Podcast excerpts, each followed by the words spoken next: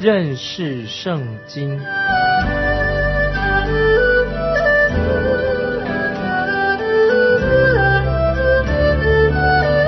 认识上帝的话，把上帝的话带到全世界。本节目是由认识圣经机构和环球广播电台联合制作，欢迎收听。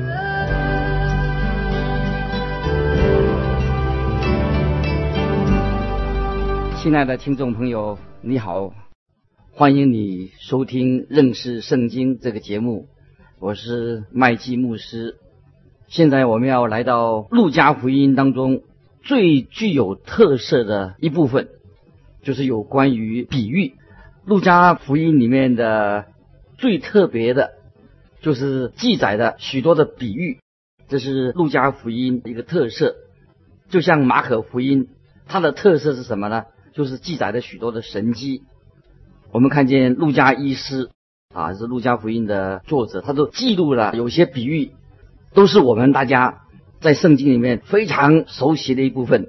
听众朋友，盼望你今天我们也求神祝福我们，带领我们明白今天我们所要读的比喻，就是也许已经明白的知道，就是好撒玛利亚人的比喻，可能这是一个大家最熟悉的。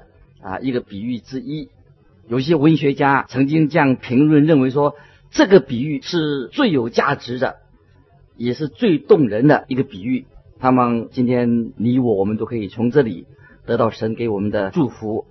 现在我们来看《路加福音》第十章二十五节开始，有一个律法师起来试探耶稣，说：“夫子，我该做什么？”才可以承受永生。这个好撒玛利亚的这个比喻，就是主耶稣要回答有关于永生、永远生命的一个重要的问题。可是这个律法师他不是一个很诚恳的人，他却提出一个可以说是一个很好的问题，也是一个常常见到的问题，就说到我该做什么才可以承受永生。曾经听过啊，有个关于这个故事，请听众朋友注意一下。关于律师的故事，就现代的律师的故事，有两个律师，他们在法庭上一起，他们要辩护一个很不容易的一个案子，就是取了许多的争议在法庭里面。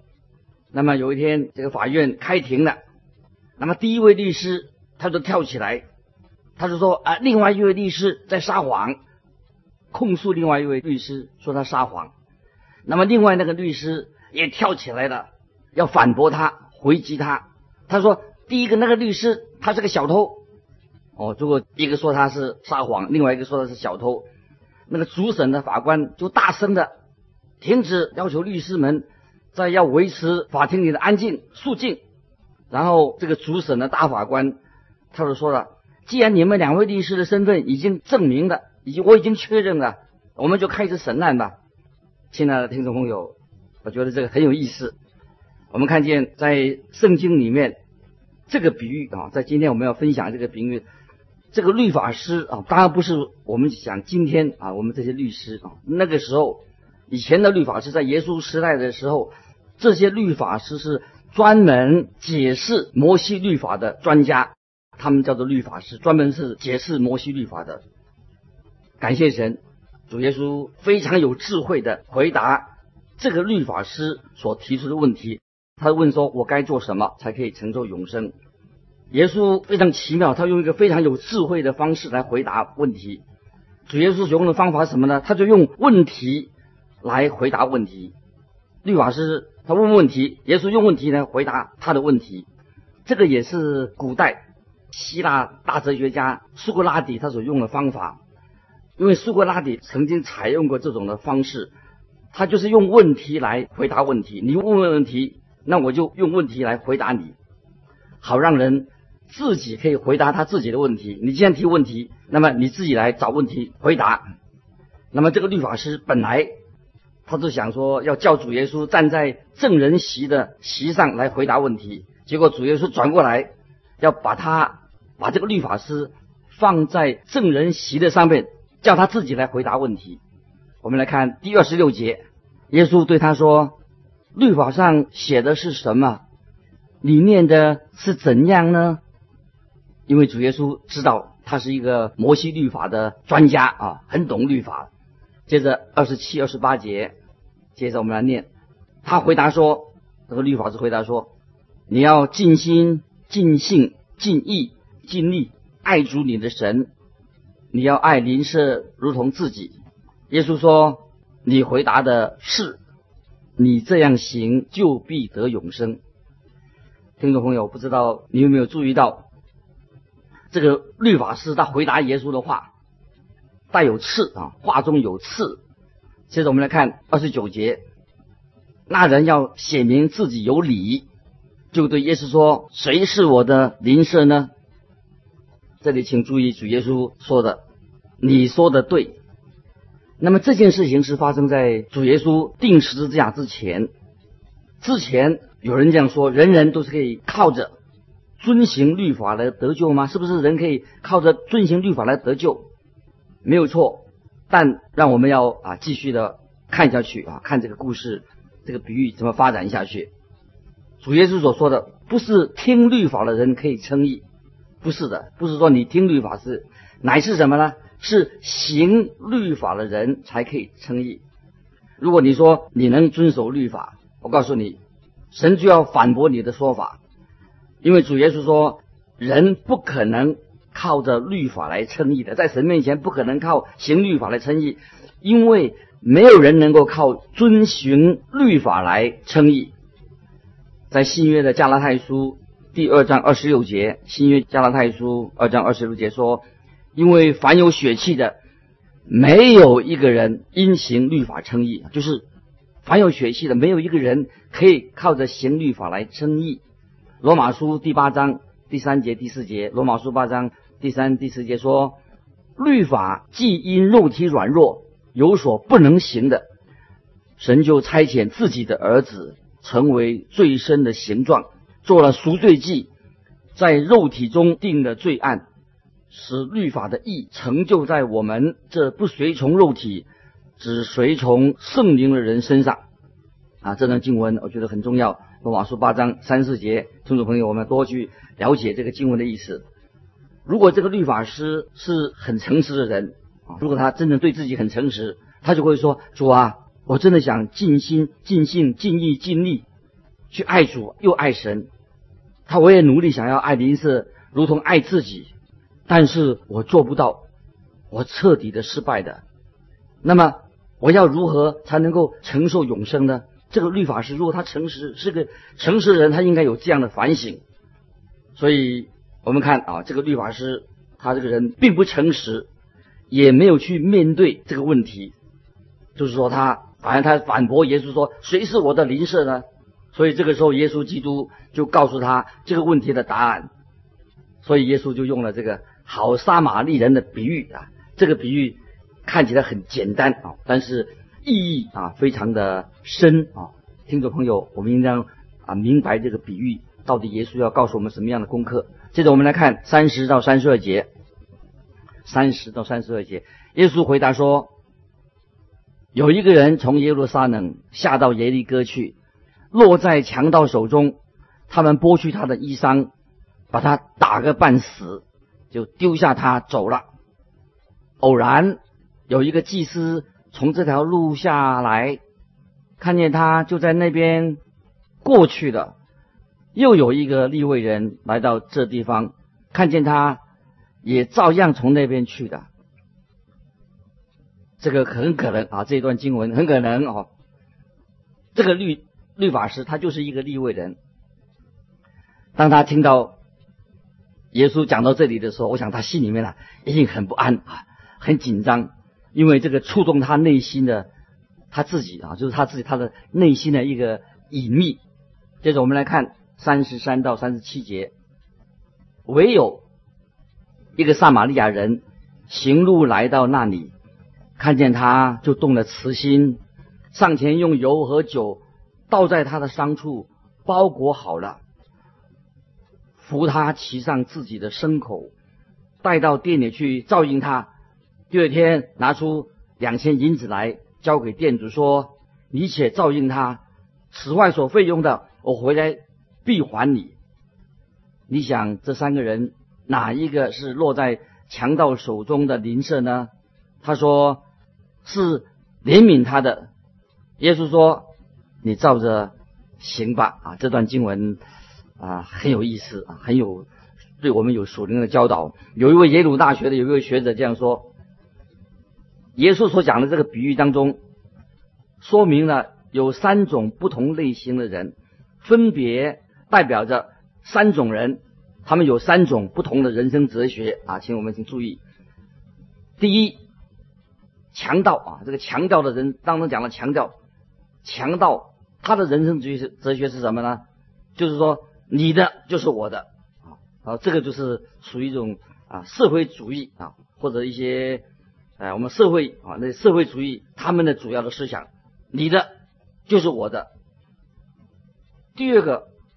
类型是什么类型呢？就是祭司跟立位人是第二类型，他们的人生哲学是什么呢？我的就是你的，我的啊，我的就是我的，你的是你的，我的就是我自己的。那么这是赤裸裸的。今天我们看到很多的个人主义，他只管自己，已经很根深蒂固了。很多人说：“哦，我只啊扫自己的门前雪，我不管别人，我做我的事情，我我不要。”我不管，我跟他跟我无关。那么让这个世界去死吧，我不管，我就是我过我的日子，我不管别人做什么啊。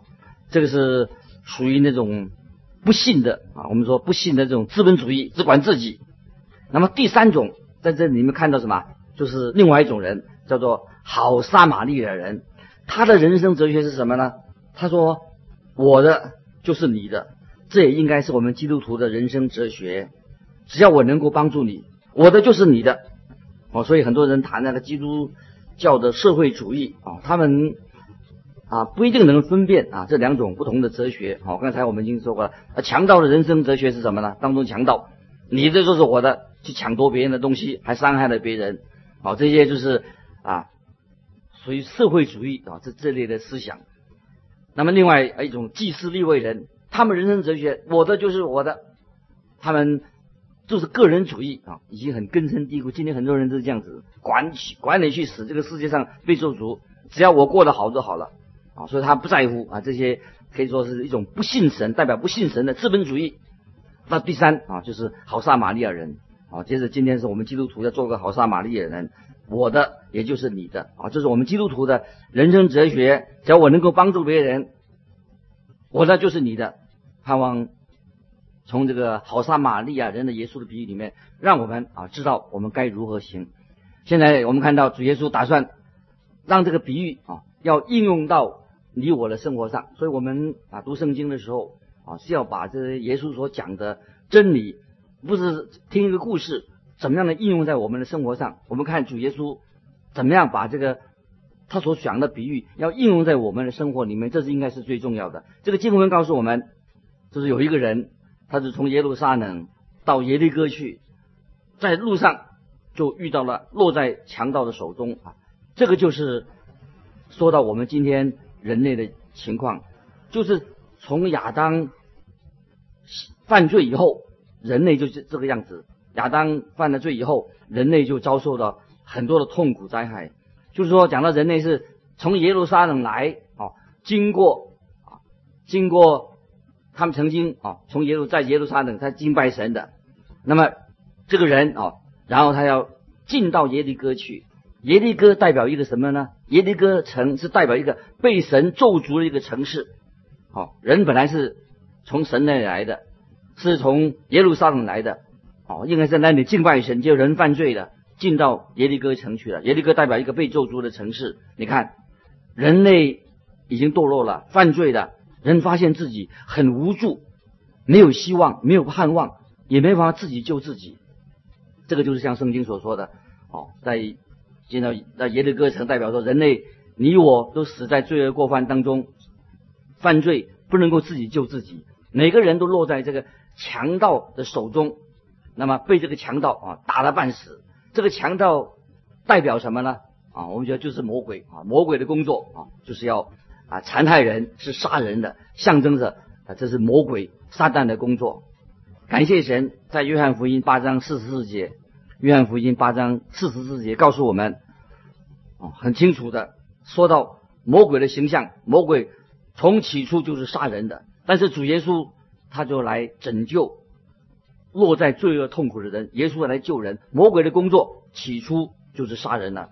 关于这个主题，在约翰福音第十章第八节，主耶稣曾经这样说：约翰福音第十章八节，主耶稣说：“凡在我以前来的都是贼，是强盗，羊却不听他们。”后来我们看见兵丁出来捉拿主耶稣的时候，主耶稣对他们说：“你们带着刀棒出来拿我，如同拿强盗吗？我天天坐在店里教训人。”你们并没有拿拿我，这是在马太福音啊记载耶稣被捕的时候之前哦。这里说的魔鬼啊，就是强调啊，就是预表，就是形容的强盗的工作。当主耶稣被钉十字架的时候，旁边有谁呀？也有一个两个强盗，所以主耶稣就定在他们中间。主耶稣钉十字架旁边，就是跟他同定有两个强盗。这个实在很特别啊，很有意思。我们可以啊想一想，然后接下来就那经文就告诉我们，这个时候来了一个什么谁啊？一个祭司经过了，在店里面服侍的祭司，他看着这个受伤的人，他从旁边就走过去了。他代表什么人呢？怎么样？意思什么意义？能够告诉我们呢？代表这些形式主义仪式啊，就只看这些形式，看到外表的形式、外表的仪式啊。知道这些都是虚有其表的，这些仪式主义、形式主义，它并不并不能够真正的救人。我们有人说，这个祭司就是旁边就走过去的，因为他看见这个人被抢了，他看怕我糟糕，免得我也被抢了，所以他就走过去啊。这个这个虚有其表，他也不愿意去救人。结果来了一个立位人，也是一样，就从他旁边呢走过去了。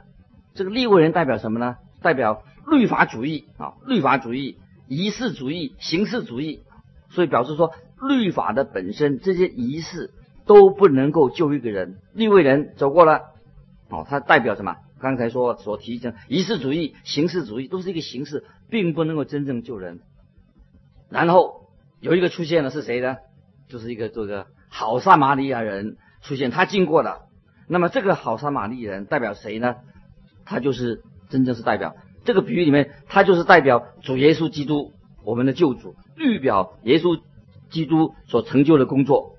所以我们看见啊，你我都看见，所谓仪式主义、形式主义、律法主义啊，外表形式的宗教啊，都不能够帮助人。只有耶稣基督他来的，他来成就救恩在我们的身上，也唯有耶稣基督他有能力医治我们破碎的心灵。只有耶稣他是来。接纳、悦纳我们这些世上的罪人，这些我们被打到半死的人，代表什么？代表今天啊，比如说我们那些死在罪恶过犯当中的人，预表说这些迷失的人，感谢感谢主耶稣啊，他今天也救了你，也救了我，他们使我们能够成为神的儿女。所以这个比喻应当要很实际的能够。应用在你我的生活上啊，所以我们读圣经的时候，记得无论我们查考圣经哪一段啊，不是读一个故事啊，读一段经文就了事的，怎么样把这个比喻这段话应用在我们的身上？现在我们看啊，这个比喻怎样很实际的能够应用在你我的身上？任何今天你没有看见啊，你可以帮助的人，你可以帮助的那个人哦，都是你的邻舍。这个并不是邻舍啊！刚才我们读这个经文，邻舍不是指指说，就在你隔壁的人，那个人才是邻舍，不是你隔壁的人叫邻舍。因为世界上的人人人都需要主耶稣。那么这位好撒玛利亚人代表耶稣。那么很多人今天我们啊，常常说啊，嘴巴说一说，我要把福音传到天下，但是很少人真正实际的愿意付出代价、付出行动。呃，去帮助别人啊，这是我们啊弟兄姊妹啊，我们每个人要学习的这样功课，你也要学习这功课。有一个年轻人啊，一个一个故事是这样子：一个年轻人他追求一个，他很喜欢一个女孩子，他就给她写一封信啊，好像写一封情书。他怎么写的呢？啊，他就写给这个女孩子，他这样说，他就写在里面：“我愿意为你爬上最高的山。”接着他又写说：“我愿意为你游过最深的河。”就接着又写了：“我愿意为你渡过最宽的海。”又在写了：“我愿意为你越过最炎热的沙漠。”哇，写了。又哈为他愿意为这个他的女朋友这个爱人呐，爬上最高的山，游过最深的河，渡过最宽的海，过炎热的沙漠。很可惜，在他的信写信呢快要结尾的时候啊，他附带了一句，他说下礼拜三我来看你，如果没有下雨的话，我一定来看你。写了这一句，所以这个就是让我们听起来好像今天。很多人啊，给主耶稣的承诺啊，亲爱的弟兄姊妹，你你的对神的承诺是什么？是不是讲了半天没有什么行动啊？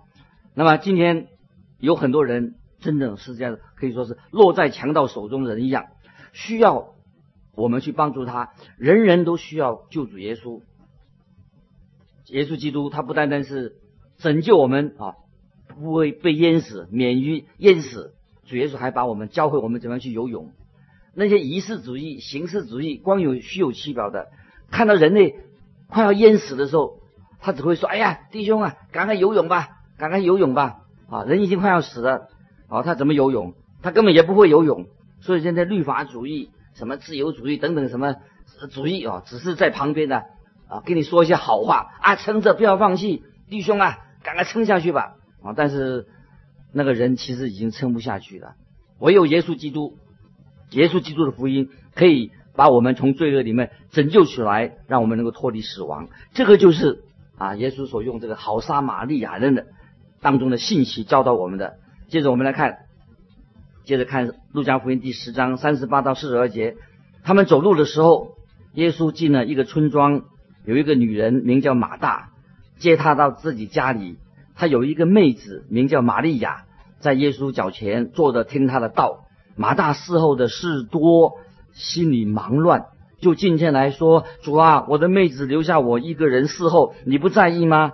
请你吩咐他来帮助我。”耶稣回答说：“马大，马大，你为许多的事思虑烦扰，但是不可少的只有一件事。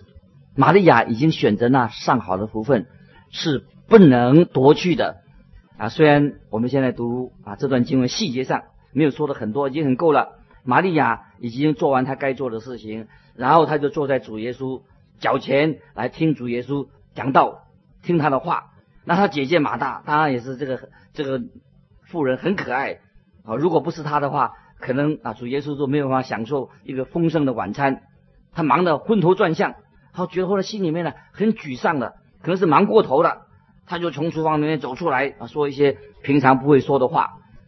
我们的主耶稣就对很温和的对他说：“主耶稣说，玛利亚已经选择了上好的福分。”亲爱的听众朋友啊，今天啊，你我我们都要啊学习啊选择一个上好的福分在我们的生命里面。你是不是觉得常常有心里有挫折感，常常有许多困惑你的问题？你是否现在正在在人生的一个十字路口？不知道何去何从，那么，亲爱的听众朋友，你现在可以坐下来，很安静的坐在耶稣的脚前。今天，我们的救主耶稣仍然他要对你说话，看看你要安静下来，听见主耶稣借着圣经要对你说的话是什么。我相信我们的救主耶稣会帮助你，帮助你，切实的帮助你，能够叫你做好你的家事，也帮助你。把洗碗能够洗得很干净，也帮助把地板擦得更清洁，也帮助你把水沟弄得更通畅，也帮助你把你的家里面收拾得更干净，也帮助你能够做一个尽本分的一个好的学生，把书读得更好，也盼望你在办公室里面能够更轻省本分。但是有一件事情，你我都要学习的，就是要花时间很安静的坐在。主耶稣的脚前，就像今天我们听众朋友啊，你也像玛利亚一样，选择了上好的福分来啊参与啊，我们啊听听讲认识圣经这个节目啊，亲爱的听众朋友，现在你忙碌的是什么？你人现在在哪里呀、是不是人生遇到许多的难处？不要东奔西跑，安静下来，来了主耶稣面前。我相信主耶稣今天也透过他的话，每一段圣经，每一个查考任何的神的真理，都是神借着他的话语要对你说话啊！但愿圣灵今天也在你我的身上啊！也许我们人生都很疲累的，遇到许多的挫折，许多的难处，也许很多事情不能够解决，要不然我们今天一起在神面前有这样的一个意愿，告诉主耶稣说：“我愿意学习玛利亚的榜样，来到主耶稣你的面前，我现在把重担卸给你，让我知道你在我身上的心意。”这是我们认识圣经，我们这个环球电台认识圣经这个节目啊所要开播的原因。今天我们就分享到这里，愿神祝福你，我们下次再见。欢迎你来信寄到环球电台认识圣经麦基牧师收。